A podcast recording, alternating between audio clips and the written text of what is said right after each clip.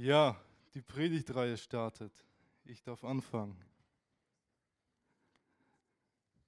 Der König kommt zum, zu uns. Michael hat schon vorgewarnt dass, oder denkt, dass es heute lange dauert, aber ich glaube nicht. Ich fasse mich kurz, ich fasse das kurz zusammen, will euch nur ein paar Gedanken mitgeben und euch motivieren, ja, für Jesus zu leben. Das ist immer das Ziel, dass Menschen ja hier motiviert werden, für Jesus zu leben und Menschen, die noch keine Beziehung mit Jesus haben, dass sie Jesus endlich kennenlernen. ja, ich will einmal die Predigt kurz spoilern. Offenbarung 19, Vers 16. Es geht heute um einen König und ich will euch vorlesen, um welchen König es heute geht. Und er trägt an sein Gewand und an seiner Hüfte den Namen geschrieben, König der Könige und Herr der Herren. Heute geht es um eine richtig große Person, eine herrliche Person, die so viel für uns getan hat. Und ich werde ganz weit ausholen und ja, bei der Schöpfung starten. Wofür hat Gott uns eigentlich geschaffen? Michael hat mir die Frage gestellt, wo ich ihm mein Thema so ein bisschen erklärt habe, fragt er mich, wofür, was denkst du eigentlich, wofür hat Gott uns geschaffen? Gott hat uns geschaffen, weil er Gemeinschaft mit uns haben wollte. Amen. Wir haben einen Schöpfergott, der uns Menschen geschaffen hatte, einfach aus so einer großen Liebe aus Gnade heraus. Er wollte Gemeinschaft mit seiner Schöpfung haben. Er hat uns geliebt und wollte, dass seine Schöpfung ihn auch bedingungslos liebt. Er hat seiner Schöpfung aber einen eigenen Willen gegeben. Warum eigentlich? Warum hat Gott nicht gesagt, ey, jetzt liebt ihr mich? Gott selbst ist die Liebe. Und ich glaube, ich glaube, wenn, wenn Gott, wenn Gott das so, so, er könnte das machen. Er könnte schnipsen und sagen, ey, ihr liebt mich jetzt alle. Aber was wäre das denn für eine Liebe? Denkt mal kurz an die Ehepaare, einmal, einmal zurück, wo ihr euren Partner erobert habt. Wo bleibt denn der Reiz, wenn man einfach schnipsen muss? Und ja, meine Frau liebt mich jetzt. Was ist das denn? Also ich würde mich, würd mich nicht zufrieden geben. Man muss doch irgendwie das Herz erobern, oder nicht? Und, und so wollte Gott, Gott auch seine, so hat Gott seine eigenen Schöpfung einen eigenen Willen gegeben. Und diese Schöpfung sollte erkennen, was sie eigentlich an Gott haben. Wie groß unser Gott ist, wie, wie voller Liebe unser Gott ist. Und er wollte, dass aus dem eigenen Willen heraus seine Schöpfung ihn einfach liebt. Er wollte Gemeinschaft mit seiner Schöpfung haben. Es gab da nur ein Problem. Gott hat den Menschen in den Garten Eden gesetzt und ihnen alles gegeben. Habt ihr euch schon mal vorgestellt, wie der Garten Eden wohl aussehen könnte? Also ich war schon an mehreren Orten hier auf der Welt, aber ich habe ich hab einen so einen richtig heftigen Ort einmal gesehen. Das war in Kroatien, das war irgendwie so ein Park, wo das Wasser türkis war. Das, das sah so richtig genial aus. Ich habe mir das so ein bisschen wie, wie das Paradies vorgestellt, wie den Garten Eden. Nur dass es da nicht so viele Früchte gab. Und Gott hat den Menschen in so ein Paradies, in so einen Garten reingesetzt und gesagt, ey, alles gehört hier euch. Ihr dürft von allen Früchten essen. Deshalb habe ich hier einen Obstkorb. Ihr dürft von allen Früchten essen. Alles, was ihr hier seht, dürft ihr essen und ja, euch einfach, genießen. Es gab nur einen Baum und eine Frucht. Ich weiß nicht, wieso die Menschen immer sagen, dass es ein Apfel war. Ich habe jetzt mal eine Kokosnuss genommen weil ich weiß, das ergibt keinen Sinn, weil wenn die hier reinbeißen würden, dann müssten die dringend zum Zahnarzt. Aber ich dachte, ich nehme mal eine Kokosnuss, um das ein bisschen zu verdeutlichen. Gott hat gesagt, das alles dürft ihr essen, aber diese Kokosnuss oder diese Frucht nicht. Und das war auch erstmal gar kein Problem, wo die Menschen ja, sich einfach auf das fokussiert haben, was Gott für denen gegeben hat, wo die Menschen einfach auf das geschaut haben, was von Gott kommt bis die Schlange kam und den Blick von das auf Gott gerichtete einfach auf das gerichtet hat, was, was sie nicht dürfen. Einfach ihr Blick von Gott abgewendet. Das hat die Schlange gemacht. Die Schlange hat ein bisschen Werbung gemacht, quasi für die Frucht. Hat Gott wirklich gesagt, guck mal, wie schön diese, diese Kokosnuss ist. Guck mal, die ist so schön braun, so ein behaarter Apfel hier. Ich weiß, ich bin kein guter Verkäufer, aber das könnte wahrscheinlich jeder andere besser, aber ich versuche mein Bestes. Was denkt ihr, wie, wie lecker diese Frucht ist? Hat Gott wirklich gesagt? Wollt ihr das nicht mal probieren? Ihr habt doch bestimmt schon 30.000 Mandarinen gegessen, jetzt zur Weihnachtszeit vor allem. Habt doch schon genug Bananen gegessen. Guckt mal das hier. Das ist so kostbar. Und wenn ihr das auch noch isst, dann werdet ihr auch noch so wie Gott. Also die Schlange hat, hat den Blick von Gott weggerichtet auf das auf das eigene Ich gerichtet, auf das Ego. Du wirst so wie Gott. Und das ist das Problem. Die Sünde ist in die Welt gekommen. Paulus beschreibt das richtig genial. In Römer, Römer Kapitel 5, den Vers 12. Römer 5, Vers 12.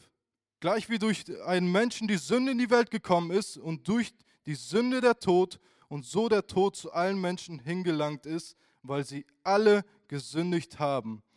Wenn wir den Abschnitt weiterlesen, das Kapitel, dann sehen wir auch die Lösung drin, aber da will ich jetzt noch nicht darauf eingehen. Das wird zu viel gespoilert.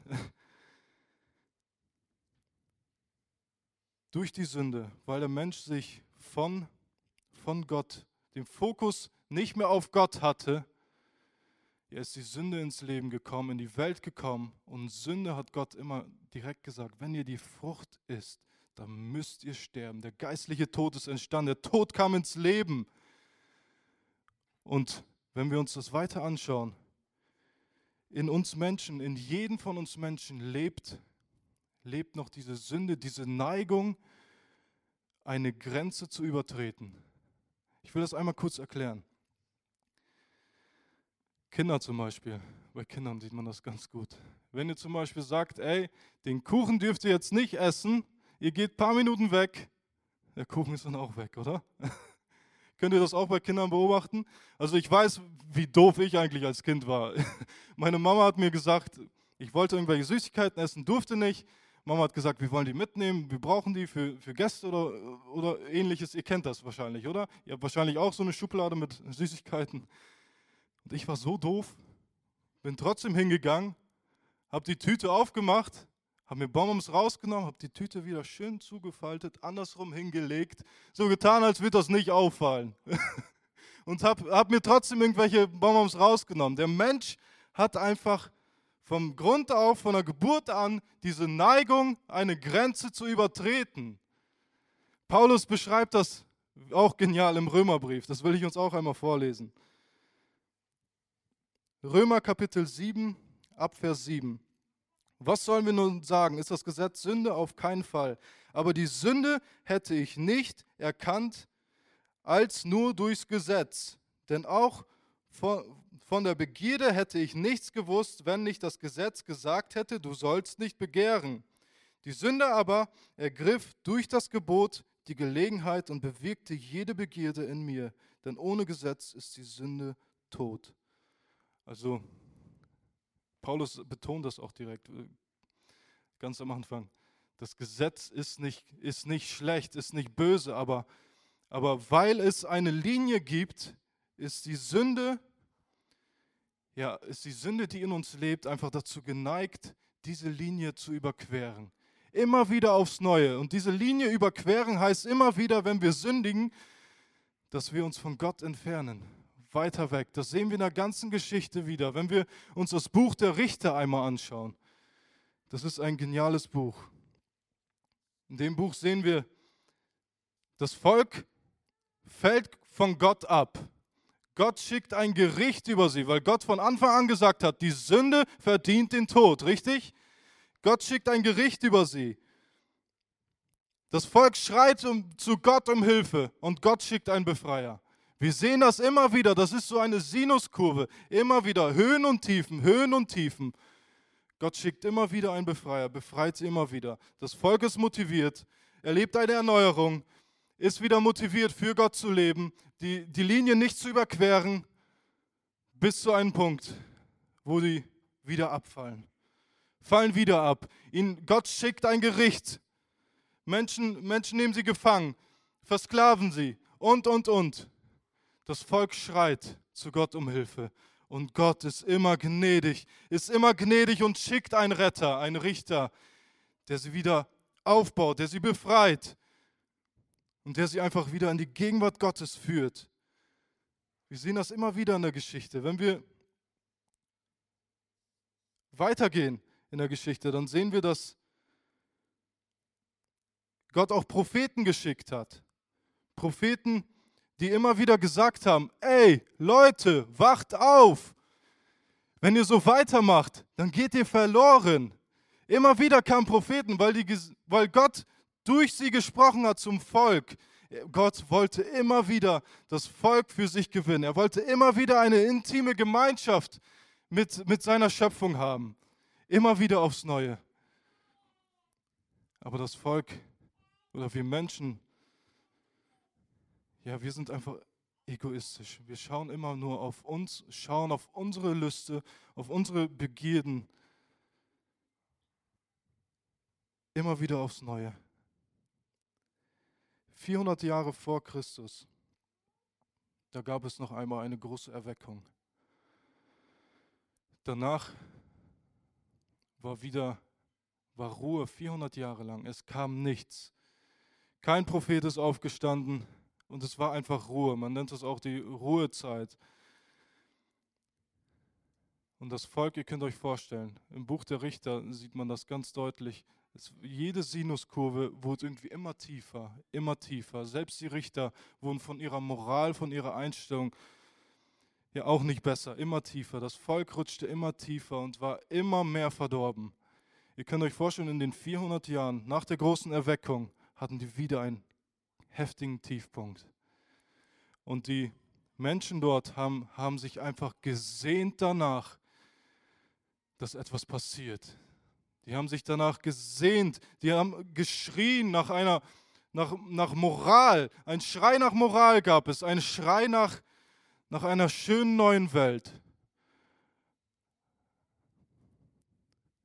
Eine Reformation musste kommen. Wir sehen, selbst im alten Bund, wenn wir das, uns das Gesetz einmal anschauen, dann sehen wir, dass für jede Sünde, für jede Sünde musste ja ein Tier geopfert werden, um diese Sünde einfach zu tilgen, auszulöschen. Der Tod, Sünde gebührt den Tod. Das, das war das Grundprinzip. Und dieses Prinzip besteht auch heute noch. Und Gott wusste es ganz genau. Wisst ihr, die, die Juden, wisst ihr, wie die sich, die haben in den Schriften geforscht und haben gesehen, okay, es muss jemand kommen, der uns befreit, der uns einfach eine neue Welt gibt, der uns befreit. Das römische Reich, das vierte Reich ist dort aufgestanden gerade und hat einen Höhepunkt erreicht.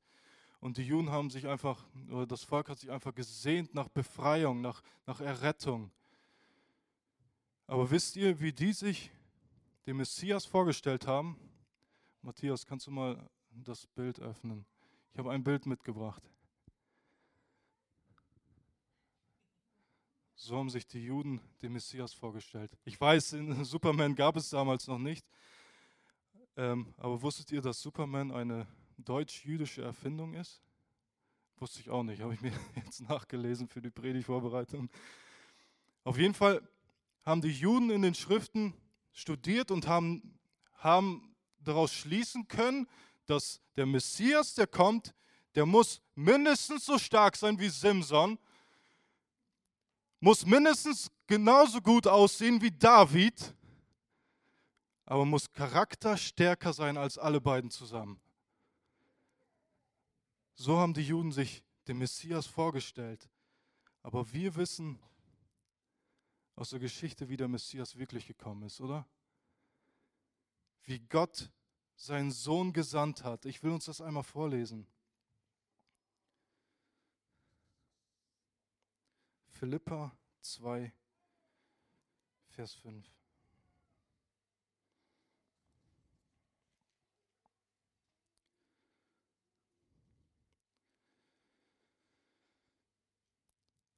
Habt diese Gesinnung in euch, die auch in Christus Jesus war, der in Gestalt Gottes war und es nicht für einen Raub hielt, Gott gleich zu sein.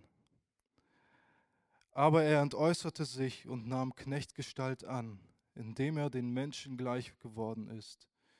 Und der Gestalt nach wie ein Mensch befunden, erniedrigte er sich selbst und wurde gehorsam bis zum Tod, ja zum Tod am Kreuz. Darum hat Gott ihn auch hoch erhoben und ihm den Namen verliehen, der über jeden Namen ist, damit in den Namen Jesu jedes Knie sich beugt, der himmlischen, irdischen und unterirdischen, und jede Zunge bekennt, dass Jesus Christus der Herr ist, zur Ehre Gottes des Vaters. Wir sehen hier die Vorstellung von den Juden, hat, hat man so gar nicht gepasst. Deswegen konnten die Juden den Jesus auch nicht annehmen. Die hatten eine andere Vorstellung. Die dachten, ey, es kommt Superman, der befreit uns, er rettet uns von, von all dieser kaputten Welt, von dieser ganzen Moral. Aber Jesus kam anders. Er ist der König aller Könige, der Herr aller Herren. Aber er ist demütig auf die Erde gekommen. Geboren in der Krippe. Unser König. Und ist ans Kreuz auf Golgatha gegangen, weil dieses Prinzip, dass Sünde mit dem Tod bestraft wird, auch heute noch herrscht. Und jeder, Gott wusste ganz genau, er kannte diesen Plan von Anfang an. Es musste ein makelloses Opfer her, damit dieses, dieses, dieses Opfer die ganze Last aller Sünden von dir und von mir tragen kann. Er hat seinen eigenen Sohn geschickt, der perfekt war. In ihm gab es kein Tadel, da gab es nichts zu bemängeln. Es war Jesus, der Gottessohn. Er kam auf die Erde und ist für all unsere Sünden gestorben. Für jede Sünde. Und du darfst in diesen Bund mit eingehen. Du darfst damit einkehren, wenn du glaubst, dass Jesus Gottes Sohn ist. Dann wirst du eine neue Schöpfung. Du stirbst für die Sünde. Das Prinzip, was Gott von Anfang an gegeben hat, das herrscht immer noch. Du stirbst für die Sünde und stehst als neuer Mensch wiedergeboren auf und kannst ein Leben frei von Sünde führen, in Freiheit führen. Für dich gibt es keine Grenzen mehr, die du übertreten musst. Es gibt eine Freiheit in Jesus, in seinem Namen, in seinem Blut.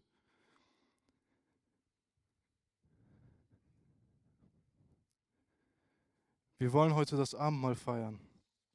Ich habe gesagt, ich fasse mich heute kurz. Ich werde nicht so lange ziehen, auch wenn ich von der Schöpfung angefangen habe.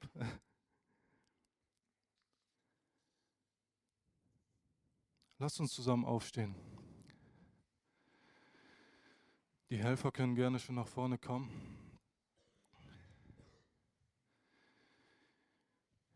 Wisst ihr, dieses Prinzip, dass Sünde mit dem Tod bestraft wird, wenn wir uns das einmal vor Augen halten, was wir alles getan haben in unserem Leben.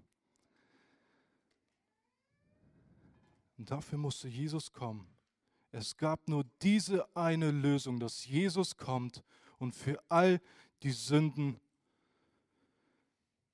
für all unsere Sünden stirbt. Er ist ans Kreuz gegangen, hat sich verprügeln lassen, foltern lassen und hat sein Leben für uns hingegeben, damit wir damit wir seinen Namen repräsentieren können. Wir dürfen Botschafter für Jesus sein. Wir dürfen Menschen für Jesus begeistern. Wir dürfen seinen Namen groß machen, weil wir erkennen durften, was er für uns getan hat. Der König kam als Knecht auf die Erde, als, als Mensch. Er wurde so klein gemacht, so fertig gemacht. Aber wir wissen von Herzen, dass er ist der König aller Könige. Er ist der Herr aller Herren. Er hat alles für uns vollbracht. Und das ist ein Riesenprivileg, dass wir das wissen. Und daran dürfen wir uns jetzt erinnern. Wir dürfen uns erinnern an das, was Jesus für uns getan hat. Wir, wir trinken gleich den Wein, gedenken an seinen Bund, den er mit uns geschlossen hat. an sein Blut, das er für uns vergossen hat. Wir essen das Brot und denken daran, wie er gefoltert wurde, wie er geschlachtet wurde für uns. Lasst uns beten. Jesus, ich bin dir von Herzen dankbar für dein vollbrachtes Werk. Ich danke dir, Jesus, dass du dein Blut für uns vergossen hattest. Du wusstest von Anfang an, dass es nur diese eine Lösung gab. Die Menschen haben sich gesehnt nach einem Superman, nach einem mächtigen Mann, der, sie, der ihnen einfach Freiheit gibt, der ihnen wieder eine Moral gibt. Aber du bist gekommen als Mensch, als einfacher Mensch, der aber perfekt war. Du bist gekommen und hast dich für uns aufgeopfert. Jesus, du hast dich für uns hingegeben, damit wir ewiges Leben haben, damit wir wieder diese intime Gemeinschaft, diese Beziehung mit dir haben, wie du es von Anfang an angedacht hast. Du wolltest Gemeinschaft mit deiner Schöpfung haben und wir dürfen eintreten treten in diesen Bund und Gemeinschaft mit dir, unseren Gott, haben. Ich danke dir dafür. Danke, Jesus, für dein vollbrachtes Werk. Danke, Jesus, für dein Blut. Danke, Jesus, für dein Leib, welchen du für uns hingegeben hast. Danke, Jesus.